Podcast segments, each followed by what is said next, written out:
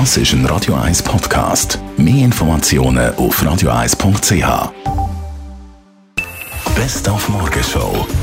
Heute, genau vor 50 Jahren, am 20. Oktober 1967, ist folgende Sendung das erste Mal im Fernsehen ausgestrahlt worden.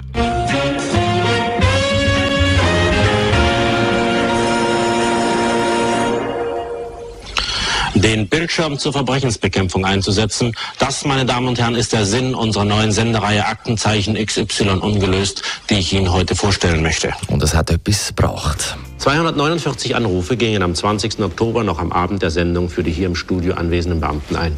96 Prozent aller Anrufer sind sachlich und konkret auf unsere klar abgegrenzten Fragen eingegangen.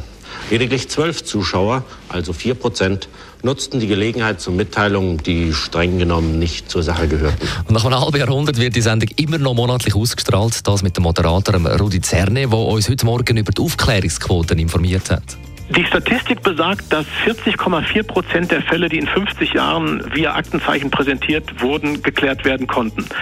Viele davon direkt durch Hinweise von Zuschauern. Wir wirbeln mit der Präsentation und mit der Darstellung dieser Fälle im Fernsehen, im ZDF immer wieder Staub auf. Aufteilt ist sogar die Quote besser bei den Schweizer Fällen. Von 463 Straftaten hat man 47,5 Prozent können klären. Auch Fälle von der Stadtpolizei Zürich, hat Marco Cortesi gesagt. Ja, das hat es äh, gegeben. Und zwar nicht nur einmal. Aktenzeichen XY ist in der Stadt Zürich auch schon am Drehen gewesen. Ich mag mich gut erinnern an ein Drehwochenende, wo der Bahnhofstrasse ein Bijouterieüberfall mit Rambock-Methode nachgestellt worden ist. Es gibt aber auch Tötungsdelikt im Seefeld. Das war äh, das letzte Jahr gewesen. Und auch dort hat man eine Fahndung über Aktenzeichen XY laufen lassen. Die Morgenshow auf Radio 1.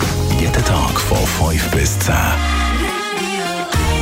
Morgen dann ausnahmsweise mal nicht mit mir, weil wir heute Abend ans Oktoberfest gehen. Wohl verstanden.